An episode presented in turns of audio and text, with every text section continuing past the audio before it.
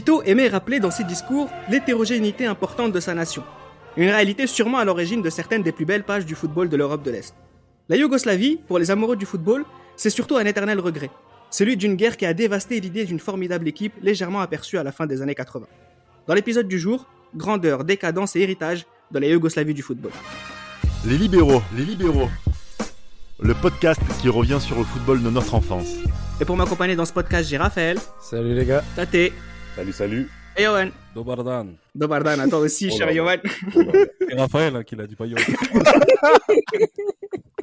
Commence pas, commence pas. Raphaël, un très grand spécialiste de l'histoire des Balkans, euh, de la fin de l'Empire Ottoman à nos jours, n'est-ce pas, Raphaël? Exactement. Bien sûr, et on va le voir tout au long Il va, de, cette il y va discussion. là-bas pour le tourisme. D'ailleurs, des très, très, grandes, euh, de très grandes destinations touristiques, hein, les Balkans, euh, Ah ouais, sous-cotés. hein. Très Alors, sous-côté. Euh, il faut bien comprendre hein, que la Yougoslavie est à la, base à la base un pays indissociable des grands événements footballistiques. hein, euh, entre sa présence à la toute première Coupe du Monde de 1930 et sa demi-finale en 1962, euh, ses finales d'Euro en 1960 et 1968, pour que les gens comprennent ceux qui nous écoutent, parce que c'est peut-être un peu difficile pour notre génération, mais Johan, on a affaire à, une nation ou à une équipe qui est complète, qui est toujours présente dans l'échiquier mondial du football pour la génération de nos parents. Ah, mais clairement, clairement, moi, mon père qui a, qui est un fervent défenseur de, de l'Europe de l'Est, que ce soit du point de vue politique ou du point de vue sportif, il m'a toujours dit les deux grands pays de l'Europe de l'Est, c'était la Yougoslavie et l'URSS en termes de sport. Parce que euh, la Yougoslavie, comme tu l'as dit précédemment, il y a eu euh, quatre finales olympiques, euh, il y a eu en 1966 le Partizan Belgrade qui est finaliste face, à, face au Real Madrid en Ligue des Champions. Il y a ces, ces deux finales de, de, de la Coupe d'Europe des, des Nations. Avec la notamment, première, la première en France. Oui, voilà, exactement, avec le grand, euh, notamment le grand euh, Dragan Zajic et euh, un coach que euh, que je pense pas mal de connaisseurs de- du football de, de ces années-là jusqu'aux années 80 connaissent, Vujadin Boskov, qui est le, Ah. le coach, il me semble, de la l'ex-coach de la de la Sampdoria, finaliste de la Ligue des Champions 92, euh, 92 oui. Donc oui, non, vraiment, la Yougoslavie, c'est un pays qui compte énormément, non seulement dans le football, mais dans le sport en général. On reviendra tout à l'heure, on fera une parenthèse quand même dans le sport parce que c'est par- un parallèle important qui va se passer avec euh, le football, mais on reviendra un, peu, plus tard. Euh, entre 48 et 1960, on, on l'avait déjà précisé dans le podcast qu'on avait fait sur les choses olympiques. euh, pour les Yougoslaves, c'est quatre euh, finales euh, olympiques dans le tournoi du football, dont une médaille d'or en 1960. Alors on sait qu'à cette époque-là, les grosses nations, que ce soit de l'Europe de l'Ouest ou Brésil et, et Argentine, n'envoyaient pas forcément leurs meilleures équipes. Mais dans ce contexte-là, c'est les Yougoslaves qui gagnaient systématiquement ou qui faisaient partie des meilleures équipes. Ça me fait lire, moi, je sais pas si tu es d'accord avec moi, Raphaël, que quand on enlève les 4-5 pays de l'Europe de l'Ouest, les meilleures équipes d'Afrique du- d'Amérique du Sud, la meilleure équipe au monde, c'est peut-être la Yougoslavie. Ouais, probablement. Et puis en plus, enfin, comme vous le disiez dans un précédent podcast, il- en fait, les Yougoslaves étaient considérés comme les Brésiliens d'Europe. Il y avait vraiment ce, ce côté euh, euh, de joueurs créatifs, mais à la fois euh, complet, à la fois sur, euh, sur tous les compartiments du jeu. Et, et moi, le souvenir que j'ai quand j'ai- quand j'étais petit, c'était vraiment une équipe euh, qui était vraiment complète au niveau des, des joueurs. Tu avais les, les- des, des joueurs qui jouent en Italie, euh, certains qui jouent en Espagne. Enfin, c'était une équipe à la fois méconnue, mais surprenante et qui, était tout- qui faisait toujours figure de, de pas de outsider, mais de tu savais qu'ils pouvaient embêter les grosses nations et, et aller loin dans les compétitions. Et c'est vrai que c'est dommage, on, on, viendra, on, verra par la suite que de notre âge, on n'est pas vraiment connu la- l'avènement de cette nation et surtout dans les années 90 où là il y avait vraiment des choses à faire. Oui, parce que là, finalement, on fait un retour en- dans les années 30, 40, 50, 60, 80 pour essayer de montrer un petit peu tout le travail qui a été fait par la Yougoslavie pour arriver à un certain niveau où c'était extraordinaire. Et c'est à ce moment-là que plus ou moins les débuts de notre génération arrivent. On en reparlera tout à l'heure où c'est là, finalement, qu'il y a le gros regret. Euh, le, le disait Johan Tate, hein, par exemple, pour le Partizan Belgrade qui fait la finale de C en 66. Il y a aussi euh, le final de C2 de l'Étoile Rouge de Belgrade en 79. Même les clubs, hein, quand, quand- dans, les, dans les péripéties des clubs français, etc., bah, voilà, se déplacer dans les pays yougoslaves, c'était quelque chose d'assez euh, impressionnant et ça faisait peur et parce que c'était des, des grosses équipes qui étaient tout le temps là, là aussi. Elle était tout le temps là. En plus, à l'époque, il n'y avait pas les moyens euh, télévisuels comme aujourd'hui. Donc, quand on allait là-bas, c'était un peu l'inconnu. C'était un peu l'inconnu et on allait là-bas avec le Maracana, euh, l'étoile rouge du Red Star là-bas. Ouais. C'était impressionnant, impressionnant. Il y avait des joueurs qui se liquifiaient là-bas. Comme tu l'as dit, 79 euh, contre euh, contre le Motion Gladbach de euh, Simonsen. Ils perdent en finale. Il y a aussi le Dynamo Zagreb aussi hein, qui gagne en 67. La C3. Et euh, même au niveau des clubs, hein, ça suit un petit peu. Bon, c'est pas les plus grands en Europe, mais Non, ça, non, non, ça ouais. suit. Mais ça Ouais. suit, ça suit. Et qu'un championnat compétitif, on a le dit avec le Partizan, l'Étoile Rouge, avec euh. Split, le Dynamo Zagreb, ça, ça c'est des très très très gros matchs. Un âge d'or hein, qui se traduit par le succès de la Yougoslavie dans d'autres disciplines, hein, présentant le pays comme euh, une grande nation sportive. Euh, Pêle-mêle, deux médailles olympiques de handball en 1970 et 1984, euh, huit médailles olympiques de waterpolo aussi. C'est une très grande nation de waterpolo avec trois médailles, euh, trois médailles d'or. En basketball aussi, la Yougoslavie est Ah. sûrement la meilleure équipe européenne avec euh, 10 Ah oui, médailles les JO, de, olympiques, les JO de Barcelone. cinq titres, Oui. Ah cinq ouais. titres de champion du monde et huit titres de champion d'Europe. Médaille d'argent. Donc c'est ça en fait, Raphaël, on a affaire à une, à une nation qui est dans un, dans un âge d'or, entre guillemets, où ça se passe bien économiquement, sous Tito, c'est stable, et ça se traduit par, euh, par des, des, résultats sportifs, parce que c'est une nation sportive, c'est une nation qui aime le sport, la Yougoslavie. Mais en fait, c'est un club qui. Enfin, un club n'importe quoi. Un pays qui, euh, qui est proche Méditerranée, qui est grand en matière géographique et qui regroupe vraiment beaucoup de personnes et beaucoup de sous-territoires, entre guillemets. Donc, euh, euh, il y, a, forcément de, la diversité au niveau des sports. Et franchement, là, en parlant de basket, c'est vrai que moi, j'avais euh, la, dynastie 92. euh, et bon, ils ont, ils ont eu la- que la médaille d'argent au JO de Barcelone face à, à la Dream Team. Mais, mais, mais c'est vrai que la Yougoslavie, tu les voyais pas qu'au niveau du football. Bon, même si au niveau du football, puisque ça nous concerne, c'était euh, le plus marquant, mais euh, ils étaient vraiment présents dans, plein de sports, et même les sports individuels comme le tennis. Enfin, il y avait toujours des, Yougoslaves présents dans, plein de sports, et, et c'était pas du tout étonnant parce qu'il y avait beaucoup de, de richesse euh, à ce niveau-là. Alors justement, cette équipe de Yougoslavie avec Drazen Petrovic, euh, Vlade Didac, euh, Tony Kukoc, on attend ouais. vraiment. Enfin, c'est, Tate qui est un grand amoureux euh, du basketball. Voilà, euh, on a d'ailleurs une grosse dédicace à, à Tim Duncast. On attend qu'il fasse un podcast sur cette génération euh, Franchement, Drazen. yougoslave. Bien sûr. Non, mais c'est, c'est assez fou et c'est vrai que je sais que par exemple tu voulais nous parler d'une histoire, euh, Johan, qui euh, qui est assez représentative de ce qui va mal quelque part au fond. Exactement. En fait, euh, il y a bon, il y a la Yougoslavie justement qui qui gagne le, le championnat du monde euh, de basket en 1990. Mais déjà dans cette euh, dans cette atmosphère qui est assez pesante au niveau de la Yougoslavie par rapport notamment à, à la- les envies d'indépendance, notamment de, de la Croatie via Franjo Tudjman. Euh, Il y a pas mal de tensions qui existent en fait entre les Serbes et les Croates, et euh, notamment donc au cours de cette finale qui gagne face à, il me semble que c'était l'URSS, euh, vous avez au cours des festivités, vous avez un supporter yougoslave qui rentre en fait dans le dans le par sur le parquet avec le drapeau de la Croatie. Et vous avez Vlade Divac qui prend le drapeau, qui en, fait qui prend le drapeau histoire de, voilà de, dire aux supporters non, il y a c'est pas question de Croatie, c'est la Yougoslavie qui a gagné. Et ça justement, ça crée une tension, voire une amitié qui s'est cassée en fait entre Dražen Petrovic et puis Vlade Divac. Et euh, malheureusement, cette euh, amitié qui s'est brisée d'une bah, d'une manière assez euh, assez dramatique euh, via avec la mort justement de Dražen Petrovic en en Allemagne euh, suite à un accident de voiture. Mais vraiment, cette, en fait, ce, ce, ce- ce- cette amitié-là, elle montre vraiment que la Yougoslavie va basculer malheureusement dans une période qui sera pas très glorieuse et euh, dont le sport justement sera le principal perdant en plus bien sûr des, des victimes des, des différents euh, des différents meurtres qu'il y a eu euh, lors de cette guerre. ce constat d'une équipe talentueuse déchirée par les nationalismes et la triste réalité de la Yougoslavie du football hein, du début des années 90. Alors juste avant, en fait, j'aimerais qu'on fasse une construction. D'abord, on se rend compte de à quel point c'était incroyable et comme et le fait que ça- cette cassure nous ait vraiment euh, fait tous de la peine. Parce que si on commence, par exemple, Tate avec la Coupe du Monde Junior 1987 et qu'on regarde la, la, la, la, la compétition de la Yougoslavie sur ce tournoi-là, on a 12 buts en trois matchs de phase de groupe. Ils éliminent le Brésil et les deux Allemagnes pour être champions du monde. C'est le début d'une génération dorée. C'est le début d'une génération dorée. où Il y a des Croates, il y a des Monténégrins et il y a des, et il y a des Serbes. Ils s'entendent bien et d'ailleurs on va le voir euh, plus tard.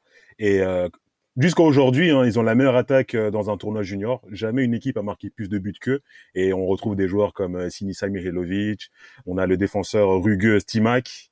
On a Dukovic hein, que t'aimes beaucoup, euh, Reda euh, Turinois, futur Tur- Turinois. On a Prozineki, Boban, Boxis, euh. Souker et euh, Mihailovic. Une équipe de fous furieux. On a Jarny aussi, une équipe de malade mental. Et qui est très jeune du coup, donc c'est ça qui est incroyable. très jeune. Et on a des, on a, et on a quatre, on a, on a trois joueurs qui vont finir deuxième du Ballon d'Or. hein. On a Savicevic qui va finir deuxième en 91, Souker deuxième en 98, et Mijatovic deuxième en 97. Savicevic en 95, il est bien placé aussi, je crois.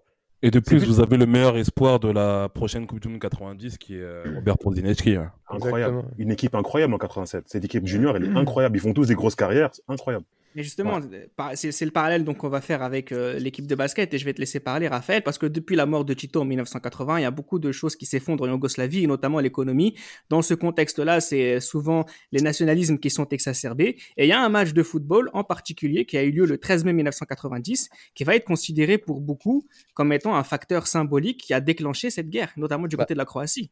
Déjà, un an avant, quand le communisme, le communisme s'écroulait, euh, tu vois le début de l'éclatement de la Yougoslavie, tu des fusions entre l'étoile rouge et le partisan pour s'opposer euh, à l'ennemi croate, hein, il l'appelait euh, ainsi, et, déjà, ça faisait, déjà un an que c'était très tendu, avec euh, Tudman qui gagne les élections, etc., pour le parti de l'Union démocratique croate.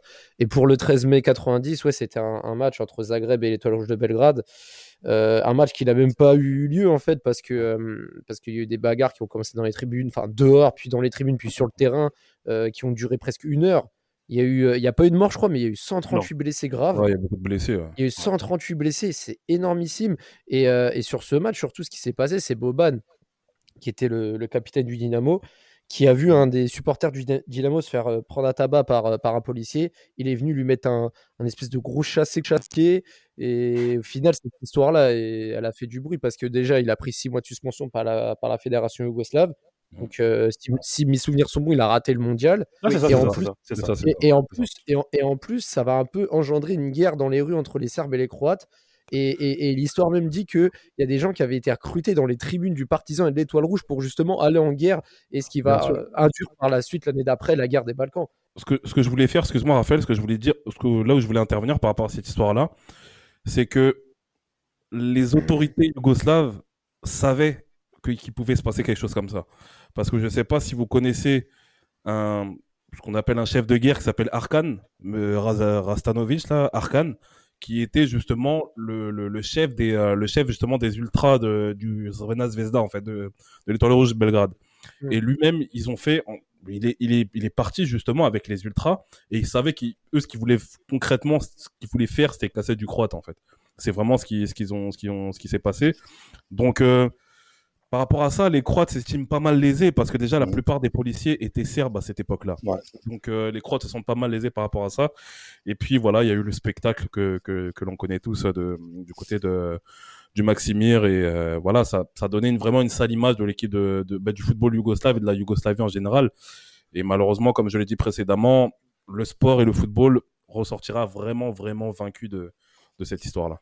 Oui, à quel point c'est lié cette histoire de, football et de politique et c'est vraiment vraiment incroyable parce que surtout que souvent on a l'impression que les footballeurs sont en général un peu décrochent un peu de cette réalité politique qui les entoure et malheureusement ou pas malheureusement d'ailleurs j'ai pas à me à le savoir mais c'est vrai que voilà on sent aussi l'importance des joueurs et, et de leurs actes dans ce qui va se passer euh, pour la suite. Alors il y a aussi la Coupe du Monde 90 aussi qui est intéressante de tâter pour la Yougoslavie puisque euh, ils vont en quart de finale et ils sont éliminés euh, au tir au but Ouais. avec euh, avec bah, justement le, le, le but le dernier tir au but raté euh, de Farouk Hadzivezic euh, ironie d'histoire c'est un Bosnien comme si il fallait encore une fois montrer euh, la, la, la nécessité de séparer cette nation parce que parce que euh, il y a des Bosniens qui nous font perdre enfin voilà c'est bête de réfléchir comme ça mais c'est une réflexion qui est menée et, et Ouais. c'est vrai que c'est peut-être un regret la Coupe du Monde 90 euh, Tate C'est un regret parce qu'il y avait des, il y avait la jeune pousse qui, qui émergeait. Malheureusement, ils ont voulu, euh, avec un conservatisme, faire jouer des joueurs comme Suzic, qui était plus vers la fin de carrière, qui Ouais. jouait dans le club de Raphaël. Et il y avait des joueurs comme Prozineki qui auraient dû jouer toute la, tout- toute la compétition. Boban, malheureusement, qui était suspendu. Mais on voit que des joueurs comme Souker, Savicevic, Boxis n'ont pas beaucoup joué. Et, Darko euh, il n'est même pas titulaire. Hein, il est même pas Panchev. titu- ouais, il est même pas titulaire. C'est euh, ouais, c'est incompréhensible, incompréhensible. Ils ont ils ont voulu jouer la carte euh, de l'expérience. Malheureusement, c'est la seule compétition qu'on va voir de la Yougoslavie dans son entièreté. Et euh, Ah, au dès, final- le premier match contre l'Allemagne, euh, 4-1, Oh là là. c'était c'était c'est un outsider, mais on se rend compte que déjà dès le premier match, ils allaient pas euh, Ouais, mais, ouais, mais regarde, dans cette Coupe du Monde malheureusement. ouais, mais regarde, Tate, franchement, au final, tu Ouais, te fais les deux, éliminer- les deux, les deux. Ouais. Le Au final, surtout. tu te fais, tu te fais éliminer, euh, tu te fais éliminer en quart de finale au tir au but. Euh, à un détail près, ils auraient pu faire une demi-finale quand même. Enfin, je veux Ouais, dire, c'est pas oui, négligeable regarde. non plus, tu vois. Ah, mais Raphaël, c'est pas toi que je vais apprendre dans une Coupe du Monde. Tu sais, souvent, c'est la cohésion qui prime. Et Je suis les d'accord. Argentins, malgré tout, étaient beaucoup plus, euh, avaient plus un bloc équipe que la Yougoslavie. Non, non, ça c'est clair. euh, c'est clair. L'Argentine méritait plus de passer dans l'ensemble de la Ouais, compétition. en plus, il y a oui, pas- il y a pas Boruchaga photo. qui pouvait marquer en prolongation, mais bon, la balle euh, effleure un petit peu sa main. Bon, c'est un Après peu de base. Goicoechea, après de base, c'est le numéro 2, je crois. Il s'impose Ouais, comme numéro 1 pendant la compétition. Mais Bah, tu- tu- le numéro 1. Alors, ce qu'il fait le Rien plus. à voir avec un président français. Alors, ce qui fait le plus de mal, euh, au-delà euh, des blagues de Tate, c'est vraiment que juste après, en fait, en 1991, on a l'Étoile Rouge de Belgrade qui gagne la C1 avec une équipe composée de Serbes, Macédoniens, Croates, Bosniaques. Il y a un Roumain aussi, mais bon, ça n'a rien à voir. Mais Quel moment. Par rapport à Belli- Bello Didici, là, il y, a il y a une histoire par rapport à ça. Vas-y, dis-la nous. que- Parce qu'en fait, il s'est, euh, il s'est naturalisé, euh, il s'est naturalisé serbe à cette époque-là, enfin yougoslave à cette époque-là, par rapport justement à la dictature, euh, parce qu'en fait, il avait fui la dictature de Ceausescu Ah. et il s'était naturalisé yougoslave par rapport à ça, et il s'appelait pas, pour le coup, à cette époque-là, il s'appelait pas Miodrag Belobedici, mais il s'appelait Mi- Miodrag Belobedic. Et non, mais c'est en fait justement, hein, on va, je te garde la parole, Johan, juste pour s'intéresser un petit peu à cette génération. C'est pour la plupart l'équipe qui était là en 1987, qui a qui s'est sentie un peu lésée en 1990. Et, et là, on se rend compte que c'est une mini Yougoslavie cette équipe de, de Belgrade. C'est pas, c'est pas, il y a pas que des Serbes, c'est vraiment tout. Il y a plein de Non. nationalités différentes. Ouais. Et Ouais, quand, quand il y a la cohésion est bonne, quand la jeunesse, elle, on lui donne confiance, eh ben ils sont sur le toit de l'Europe. Exactement. Après, ce qu'il faut pas oublier de noter, c'est que Marseille a un petit peu pris de haut cette équipe Ouais, euh, en- pour cette finale-là. Et, euh, et malheureusement pour eux, ils n'étaient pas au courant en fait quand dans le championnat yougoslave, euh, le match, un match nul se finit par une séance de tir au but pour départager les deux équipes. Ouais. Donc euh, pour le coup, à Bari, ils l'ont appris un petit peu trop, un petit peu trop tard. Mais il est clair que pour en revenir à cette équipe-là, on a un mélange justement des, des différents pays qui composent la Yougoslavie et c'est vraiment une équipe qui a, qui a un collectif qui est monstrueux. C'est vraiment une équipe qui a un collectif monstrueux, une équipe qui est très très bonne techniquement. Ouais. Et euh, mon chouchou dans cette histoire-là, c'est Darko Panchev, pour moi qui n'a pas été reconnu à sa juste valeur dans Ballon d'or 91. oui, il mérite le ballon d'or pour moi en 1991. Et, euh, et voilà, mais c'est vraiment une équipe, à la fois une équipe surprise, mais quand on voit ce qu'ils font face au Bayern le tour d'avant, on se dit quand même que c'est vraiment une grosse équipe. Et c'est vraiment un très bon cadeau d'adieu, on va dire, entre guillemets, pour, la, pour le football yougoslave, que cette victoire en, Ligue des Champions 1991 à Bari. Oui, parce que 91, c'est aussi la proclamation des indépendances euh, croates et slovènes et du début de, la guerre civile. La, la Yougoslavie, qui à ce moment-là, euh, toujours en parallèle à, cette C1 91 statée, qui marche sur les éliminatoires de l'Euro 92.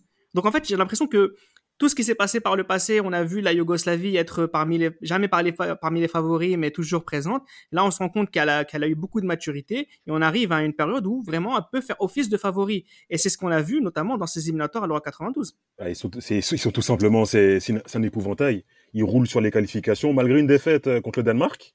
Sinon, ils gagnent euh, pratiquement Qui- tous leurs matchs, les qui matchs les amicaux remplaceront. aussi. Qui les suite. exactement, qui vont les remplacer par la suite et qui vont gagner euh, l'ironie du sort. Et là, on a, on a les jeunes qui émergent. On a Souker qui est meilleur buteur des éliminatoires avec 9 buts. Et là, on se dit que cette équipe, elle va vraiment faire très très mal. Elle va vraiment faire très très mal. Boban qui va au Milan, cette équipe, elle va vraiment faire mal. Et malheureusement, euh, la, la Yougoslavie va être euh, dissolue et suspendue le- l'Euro 92. Et c'est un regret. Même si on peut pas garantir qu'ils allaient gagner la compétition. Mais c'est Oui. un regret de ne pas avoir vu euh, cette ça, équipe. ouais. euh, c'est un regret. Oui, Raphaël. Non, non, euh, je veux juste rajouter que, surtout quand tu vois que leur remplaçant remporte cette compétition, c'est d'autant plus dommageable. Et, et là, clairement, ils avaient toutes leurs chances euh, pour la victoire finale, même s'il y avait les Pays-Bas, l'Allemagne, mais bon, il y avait quand même France euh, aussi. la La place pour France, la France qui était favorite. Ouais, elle avait une Oui, aussi. hein. C'est vrai, c'est vrai. Alors juste pour redonner encore, juste pour aller dans le sens de Johan, parce que c'est aussi quelque chose qui, qui est important pour moi, mais tu as dit que c'était Souker qui était meilleur buteur des éliminatoires de l'Euro 92, c'est Darko Panchev avec 10 buts. Hein. Ah, c'est Panchev. Ah bah, C'est Panchev avec 10 buts juste devant Jean-Pierre Papin avec 9 buts. autant Toi, pour moi alors. pas Darko, toi. Non, non, Ah, mais pardon. personne, per- allez, quart d'heure, quart d'heure Darko Panchev. Dis-nous pourquoi Ah ouais, c'est lui qui devait être le ballon d'or. Respectez. Darko Panchev, mon gars. Parce qu'il est, il est quasiment soulier d'or européen, il a la C1, meilleur buteur des éliminatoires de la, de, de, de l'Euro 92. Franchement, c'est un très grand joueur, souvent oublié à cause, entre guillemets, de Saficevic, qui est aussi exceptionnel sur cette période-là. Ouais, mais souvent oublié aussi à cause de son départ raté à l'Inter À Milan. l'Inter, il fallait, il faut le dire, bien sûr, bien sûr, Franchement, bien sûr, bien sûr, bien sûr. Merci. Reda, dis quelque chose. non, mais bah, la seule chose que je vais dire, c'est bah, justement, euh, c'est l'origine de ce podcast, c'est cette équipe qu'on n'a pas vue. C'est Robert Ja- Jarny, Mihailovic, Jugovic, Proznieski, Boban, Stojkovic, Mario Stanic, Dejan Savicevic, Davor Suker, ça s'arrête jamais, hein Pedrag Majtovic, Alen Boksic, Darko Pancic. Oui, j'ai dit, bah oui, bien sûr, Vladimir. Turinois, Turinois. Quel joueur aussi, c'est un joueur exceptionnel. Mais voilà, en fait, c'est ça, faut le dire, Raphaël, c'est ce podcast-là, c'est cette non-équipe qui en est à l'origine. C'est-à-dire que on est passé à quelque chose à côté de quelque chose de grandiose. Mais, tu, mais, là, on fait le podcast, mais nous, on, en discute. Mais je pense que beaucoup ignorent du potentiel de cette nation qui a été pour moi trop vite oubliée parce que depuis les années 2000-2010, maintenant, c'est séparé en Serbie. Alors, il y a eu la Serbie-Monténégro, ensuite la Serbie le Monténégro, etc., Macédoine, tout ça. Mais on se rend vraiment pas compte, enfin, notre génération, on, ne met pas assez en avant le potentiel incroyable qu'avait cette équipe et de tous ces joueurs. Et on le voit, on, en parlera par la suite dans le podcast, mais si encore aujourd'hui on réunirait tous ces pays-là là, qui ont éclaté ensemble, mais ça fait une équipe de malade mental. Bah oui, et, et depuis des décennies même. Alors, juste garde la parole, mais justement, qu'est-ce qu'il reste de, cette, Yougoslavie désormais éclatée? Euh, On a vu déjà à travers un podcast, Raphaël, on a cette Croatie qui a gardé un petit peu euh, la finesse technique qui était euh, si, euh, euh, représentatif de la Yougoslavie et qui fait un bon Euro 96 et une excellente Coupe du Monde 98. Ouais, ils se font sortir notamment de, à la dernière minute par une frappe de Edgar Davis en huitième de finale. dans cette Coupe du Monde, bon, c'était, on va dire, la Yougoslavie sans la Croatie, mais plus en mode Serbie et Monténégro. Avec, il y avait encore quand même Kovacic, Dejan Stankovic, Stojkovic, Savicevic, Jugovic, Mihailovic. Mais ils avaient encore une belle panoplie de joueurs.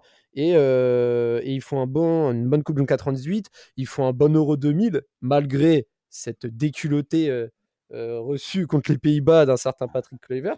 Mais en tout cas, ils ont encore de, beaux restes. Hein. Et c'est là où tu te dis, en 98, ils font huitième de finale, et parallèlement, la Croatie va en demi et finit mmh. troisième de cette compétition.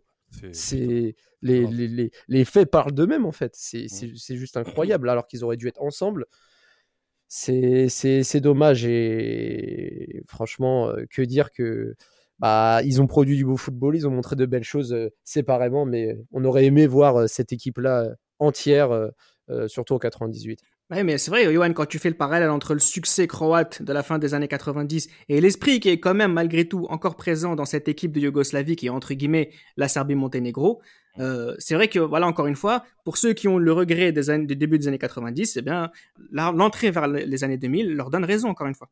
Mais clairement, clairement, clairement. Je pense que déjà, on voit de plus en plus de joueurs de, de, cette, de cette équipe de Yougoslavie qui jouent dans des grands clubs. Eh Tout à l'heure, euh, il y a Raphaël qui a, qui a parlé de Darko Kovacevic, qui joue à la Lazio, qui joue à la Juventus, après qui ira à la Real Sociedad. Il y a Dejan Stankovic qui, qui sera justement l'un des meilleurs milieux de terrain que la, que la Serie A aura connu. Euh, il y a aussi des joueurs, il y a certains joueurs malheureusement qui sont un petit peu perdus, comme euh, je ne sais pas si vous connaissez Perica euh, Ognjenovic, qui a signé au Real Madrid après la Coupe du 98. Euh, comme vous le connaissez pas, je vous laisse imaginer le, le, le, le, le résultat que ça a été. le, gaucher, il est gauche, bien sûr. Et d'ailleurs, Johan, Johan pour C'est très rapide. Hein. Ouais. ouais pour ce que tu disais sur Stankovic, j'ai une anecdote sur, euh, sur Stankovic. C'est le seul joueur dans l'histoire à avoir fait trois ah Coupes du Monde avec trois nations différentes. Mmh, mmh, Donc euh, Yougoslavie, Serbie, et la Serbie. Ouais, exact. Mais après, après pour, en revenir sur la Yougoslavie en 98, ce qui est dommage, c'est que les joueurs phares de cette sélection, soit Savicevic ou Mijatovic, leur prime, ouais, leur prime était plus au milieu des années 90, quand il, fallait faire la Coupe du Monde 94. Avant la Bosman, en fait. Ouais, le prime vraiment de, de Mijatovic et de, et de surtout Stankovic. Hein. C'était, euh, pardon, Savicevic. C'était plus euh, mi, des années 90. Ils arrivent en 98 et en 2000, ils étaient un peu cramois. Mais Mijatovic, c'est une réelle déception pour cette Coupe du Monde 98. Parce bah, que meilleur buteur des, éliminatoires. Il finit meilleur buteur des éliminatoires, mais il en plante pas une seule euh, pendant la Coupe du Monde. Et il rate son pénalty contre Van der Le, voilà. Et le pire, c'est que, et le pire, c'est que quelques semaines avant cette Coupe du Monde, il met le but vainqueur à Amsterdam face à la Juventus de Turin avec hein le Real Madrid. Il jouait blessé, il jouait blessé ce jour-là. Ouais, c'est ça. Et mais Tate, juste pour ce sur ce que tu disais juste avant, en fait, c'est vrai que l'éclatement de la Yougoslavie et toutes les gars, etc., c'est un peu euh, tronqué euh, la, suite de la progression des, jeunes pousses qui arrivaient. Donc je pense qu'avec la scission des clubs, la scission de la nation, etc., en fait, je pouvais plus euh, repartir d'un bon pied pour reformer la, génération à, suivre de, tous les noms qu'on a cités. C'est mmh peut-être aussi pour ça que tous les pays qui ont éclaté par la suite n'ont pas pu avoir de génération aussi brillante que les, que les précédentes. Alors, quid des clubs, euh, Tate, euh, après les années 2000 hein, Parce qu'eux aussi ont souffert tout d'abord des, Ah des effets de l'arrêt Bosman. Parce que même s'ils ont continué à sortir de, de bons joueurs, de grands joueurs, ils n'arrivaient pas à les garder. Et je sais que, par exemple, on a souvent vu les matchs d'Europa League ou euh, de Ligue des Champions. À chaque fois qu'il y avait une confrontation entre une équipe française et une équipe euh, d'ex- d'ex-Yougoslavie, c'était toujours l'équipe française qui était favorite. Bah ouais, en plus, euh, souvent, les premières minutes, c'était chaud, les confettis, euh, les fumigènes et tout ça. Mais bon, après, euh, au bout de 20 minutes, malheureusement, on savait très bien que techniquement, c'était plus comme avant. Ouais, on a même des Sébastien Pérez qui se permettent de mettre des buts d'anthologie contre Dynamo Zagreb en 99. C'est plus pareil. C'est plus pareil. C'est plus des épouvantails. on n'a même pas le souvenir d'un d'un bon parcours d'un club euh, des Balkans. euh, c'est plus pareil. Non, non, c'est Malheureusement, c'est fini. Clairement, C'est terminé. C'est fini. Après, il y a quoi? Il y a peut-être euh, des matchs. Moi, je me souviens d'un match. Je sais pas ce qui m'a poussé à le regarder. C'était un match de Coupe de l'UEFA. C'était Étoile Rouge Belgrade contre la S-Rom. Ouais. C'était horrible. Ouais. Le seul joueur vraiment qui était bon dans cette équipe de l'Étoile Rouge Belgrade, d'ailleurs les les jeux, les amateurs d'FM le reconnaîtront, c'était Nicolas Zigic. Qui était, Ah, L'attaquant de la Saragosse, Saragosse- euh, Valence, qu'est-ce Valence, qu'il était Valence. fort, lui? Qu'est-ce qu'il était il un était très fort. bon un, un très bon attaquant à l'époque, mais voilà concrètement le football euh, le football euh, d'ex-Yougoslavie, à part en sélection nationale, il est cuit, il est cuit de chez cuit. Il y a peut-être Dinamo Zagreb qui a encore de très bons joueurs comme euh, voilà comme euh, Luka Modric, comme Eduardo qui qui bah, voilà déjà en plus on a des on commence à avoir des Brésiliens qui jouent en Yougoslavie Franchement. Exact. déjà. Ouais, un voilà, Croate, il y a- euh, Voilà, il y, a, même- il y a Luka Modric, il y a Eduardo. Après, il y a plusieurs joueurs qui vont arriver comme Mandzukic, Milan Badel, etc. Mais c'est plus vraiment le football yougoslave que l'on a connu. Et même en sélection, moi quand je voulais le scalp de Domenech par exemple euh, dans les éliminatoires 2010 pour la Coupe du Monde, euh, je, m'attendais à ce qu'il tape la France. Ils ont fait un partout, je crois, en Serbie, non? Franchement, Un partout à 11 contre 10, mon frère. franchement, contre dix, eh, ouais. j'étais. Alors que moi, équipe, hein. en 2010, pour la, pour, l'Euro de- pour la Coupe Bah du oui. Monde du 2010, ils avaient une vraie équipe. bah Ouais. Il y avait des Marco. Pantelic, il y avait, euh, il y avait qui d'autre? Il y avait euh, Stankovic. il y avait Stankovic, il y avait Ne- Nemanja Ivanovic, Ivanovic. Ils avaient une équipe de fous. Ils avaient une équipe de malades. Ah. Ouais. Moi, je m'attendais à ce qu'il frappe, la France et que Domenech euh, soit viré, et non. Bah, justement, euh, aujourd'hui, Ouais, qu'est-ce qu'on peut dire aujourd'hui que par rapport aux, joueurs yougoslaves bon, euh, La Croatie, ça, ça reste la meilleure nation, Raphaël, mine de rien. On l'a vu avec la, la finale de la Coupe du Monde 2018, par exemple. Bah, pour moi, il reste vraiment que la Croatie, hein, parce que même si en 2014 ils sortent en poule, dans la poule avec le Brésil et le Mexique, même si euh, euh, Volé. en- à l'Euro à l'Euro 2012 ils sortent euh, de peu contre l'Espagne, à chaque fois ils sont à voilà, ils, ils luttent pour passer le- la deuxième étape. Bel Euro 2008. Bel Euro 2008, mais bon, ils devaient passer les, les Turcs. Bon, Ouais. c'est- C'était un- une grosse déception pour eux. l'Allemagne en plus en phase de poule. Hein. Ouais, en 2008. plus, ouais, donc c'est do- c'est dommage. Mais, mais depuis même leur l'Euro 2016, hein, même l'Euro 2016 hein, contre le Portugal, euh, franchement, c'était Ouais. ils auraient Ouais, pu- ouais, c'est vrai, ils perdent en prolongation avec Ah le but oui. de Quaresma, mais, mais dans tous les cas, la Coupe du Monde 2018, je pense que on reverra pas de sitôt une grosse compète des Croates parce que là, euh, je trouve qu'il y a de, enfin, les joueurs en pré- qui étaient présents en 2018 étaient assez âgés, Mmh. et là, c'est vrai que ça va être compliqué pour les, les prochaines générations, à moins d'une nouvelle génération qui sorte de nulle part. Mais là, à mon avis, euh, il y aura un gros creux au niveau de la Croatie, et je ne parle même pas des autres nations. euh, Serbie, Monténégro, etc., qui, qui sont déjà disparus Ah, depuis. euh, Slovénie, depuis Macédoine, on décennie. parle jamais. hein. moi, ce que j'avais euh, pour euh, motif d'espoir, entre guillemets, même si je m'en fous dans le fond, euh, la victoire justement de la Serbie euh, au mondial des, des U20, il me semble que c'était en 2015. Ouais, en 2015, euh, où ils battent, euh, où ils battent, euh, je crois, le Brésil en finale. C'était une nouvelle génération de joueurs qui allait arriver. Mais le problème aujourd'hui, et c'est le problème aussi de la Bosman, c'est que les principales forces qui jouent dans les clubs euh, de- de- d'ex-Yougoslavie, ils font des choix de carrière qui sont douteux. Je ne sais pas si vous vous rappelez, par exemple, d'un joueur comme Lazar Markovic. Lazar Markovic, au Benfica, il se révèle. Enfin, c'est un ancien joueur du, du, du Partizan. Au Benfica, il se révèle. Après, il signe à Liverpool. Flop. Euh, je ne sais pas si vous vous rappelez de Zoran Tozic. Quand il Zivkovic aussi, Zivkovic. Zivkovic, c'est ce que j'allais dire. En plus, ça Oui, Andrija Manager. en plus. Il y a- il y a Andrija Zivkovic, il y a Zoran Tozic, il y a Adem Ljajic, il y a, il y a, il y a- comment, comment ça s'appelle ça euh, L'autre, là, le, le milieu défensif là, qui, qui avait signé à Liverpool, euh, Barco Grujic, il y a plein de joueurs comme ça. Après, il y a, Même Rogue à Naples aussi. Je pensais Ouais, que Rogue Marco aussi. Après, euh, il y a- Tadic aussi, non Ouais, Dusan Tadic. Après, bon, ça va, Dusan Tadic, là, il, Oui, en- il oui, se oui, oui. rattrape, euh, il se rattrape avec l'Ajax. Mais à Marseille, pardon. c'est ça. Et tous ces joueurs-là qui étaient en équipe de jeunes, qui font vraiment des bons résultats. Là, là, les- pour rappel, l'équipe de la Serbie euh, des U21 arrive en finale de l'Euro 2000, euh, 2007 face aux Pays-Bas. Même ils se font frapper par Royston Drenthe. Royston. Mais, Ah là là. Mais- Grand regretté. mais, quand- quand- mais on a quand même une grosse déception, notamment pour les, joueurs serbes et croates, parce que comme j'ai dit, en équipe de jeunes, ils font vraiment des très bons résultats. Mais quand ça commence justement à élever le niveau, là, ça devient compliqué. Et malheureusement, ils sont obligés de faire appel à des binationaux pour pouvoir euh, réintégrer, euh, pour pouvoir renforcer leur équipe toujours, nationale. toujours ce même débat. Non, mais-. Non, la vérité, là, pour juste euh, compléter ce que tu dis, Johan, c'est qu'à une époque, ils n'avaient pas le droit de quitter le pays avant leurs 28 ans. Ce qui fait qu'ils étaient obligés, ils avaient le temps d'être matures et de, de, de réussir à, à affronter des grosses équipes européennes à, la maturité de leur âge. Aujourd'hui, à- si t'es fort et que t'as 18 ans, t'as le droit de partir, tu pars. Et ils partent tous, malheureusement, aujourd'hui. Bon, Ouais. on va pas faire un débat sur l'arrêt Bosman, mais en tout cas, ça fait partie de, de ces gros résultats, euh, de ces gros effets euh, néfastes pour le football euh, qui va suivre. D'ailleurs, juste une dernière petite question avant de, de, de jouer tout à l'heure.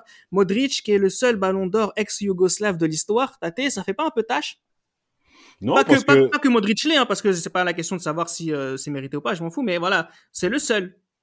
Non, parce que hormis euh, Johan, sa lubie de Panchev euh, pour euh, pour 91. Même Bah, y a- Savicevic, c'est devant papa en 80, tu le sais très bien. Non, arrêtez, arrêtez. Oh. Vous savez très bien que le Ballon d'Or, vous savez très bien comment ça se passe. C'est un- surtout à l'époque, c'était les intériorités des années, c'est-à-dire que quand tu faisais plusieurs années, c'est comme ça que t'étais Ballon d'Or. C'était pas en un one shot. Et malheureusement pour Savicevic et Panchev, ils ont fait qu'une année, malheureusement. Oh. Et ça fait que c'est pour ça qu'ils n'ont pas eu 91. Donc, en fait, il y a, pour toi, Tate, il n'y a aucun ballon d'or. euh, c'est, voilà, Modric, c'est, bien déjà. Ah, Modric, c'est exceptionnel. Après, euh, après, je comprends Johan. Hein, il a pas tort quelque part, mais le, le Ballon d'Or de Papin, il est mérité en 91. Non. Et donc, et donc qu'aurait donné hein, une équipe de Yougoslavie de nos jours, Oh là là. messieurs Oh là là. mon Dieu. Bon, déjà, je pense que oh, on va essayer de, de- de s'amuser un petit peu là pour les, les dernières minutes de, de ce podcast-là. On est tous d'accord pour mettre au black au goal. Bien sûr. Ah ouais. Oblak ou Andanovic. Ou Andanovic, ouais. Non, black, au black, les gars. Donc, on est tous d'accord pour. Andanovic, Oblak. Il y a pas, ni- y a pas photo. Pour moi, y a pas photo. Alors, on va pas parler tous en même temps, mais c'est vrai que voilà, on a Oblak en numéro 1, Andanovic en numéro 2, c'est déjà super. C'est exceptionnel. Ta défense, euh, Johan. Moi, ma défense, je mettrais, euh, bon, on va dire l'année 2010. Hein, Ouais, les- sur, autour 2010. des années 2010, bien sûr. Je vais dire euh, Dario Serna, Nikola Vidic, euh, Nicolas Vidic, Nemanja. Je mettrais Ivanovic aussi dans l'axe et Kolarov à gauche. C'est parfait, ça, il rappelle. Kolarov. Ouais, ouais. Après, il y a des mecs qui sont plus fin des années 2010. C'est Savic, Vierchko. Là, à chaque fois, j'arrive pas à dire son blague. Verzelko, ouais. Euh, Lovren, euh. Kolasinac à gauche. euh, Il y a du monde. Hein. Et le milieu de terrain, Tate, euh, Matic, Modric, Rakitic, Pjanic. Pjanic, ouais. Moi, je mettrais Pia- Pia- Pjanic, euh, Stankovic et euh, Modric. Oh la vache. C'est incroyable. hein. Et vous, et vous verrez que bizarrement, si la Yougoslavie serait restée euh, Yougo- Yougoslavie, Zlatan aurait joué pour la Yougoslavie. Franchement, non, mais c'est fort Il y possible. a, hein. il y a des chances. hein. Il y a des C'est pas faux. Ouais. C'est pas possible, un petit Zlatan Ouais. Ibrahimovic euh, avec euh, Perisic Oh, et, et Dzeko et Mandzukic en remplaçant. Oh là là. Jovic, Luka, tu peux mettre Jovic, euh, nouvelle génération, Arrête tes Kramaric conneries, aussi. arrête tes conneries, arrête tes conneries. Non. Esprit madridista. Mais, euh, non, Ah, mais- bah, du Radonic, monde, Radonic, il est gauche, bien sûr. Radonic, le meilleur, il est gauche. euh. Bon, Kovacic au milieu aussi, non? Il y a- il y a- Ouais, dans les bah, 23, dans les 23. Ah, ouais, 23. bah oui. Non, mais Ah. voilà, tout ça pour dire qu'effectivement, voilà, c'est. Alors peut-être que nous, notre génération, on se rend pas vraiment compte parce que concrètement, c'est pas forcément quelque chose qu'on a connu. On a- Nous, on a connu une belle Croatie, une Serbie décevante, avec quelques bons joueurs macédoniens montés des grains ici et là, avec euh, euh, Oblak, qui est peut-être l'un des seuls euh, joueurs slovènes avec Andanovic que, que l'on connaît. Mais c'est vrai que Oui. Pour, euh, pour nos les générations précédentes, c'est vraiment pour eux qu'il y a cette idée de Yougoslavie. D'ailleurs, on parle de Yougo-nostalgie. Hein. C'est vraiment quelque chose qui est, qui est présente chez beaucoup de personnes, notamment en Yougoslavie, où effectivement, euh, il y a une grande équipe qui aurait pu exister à un moment donné précis.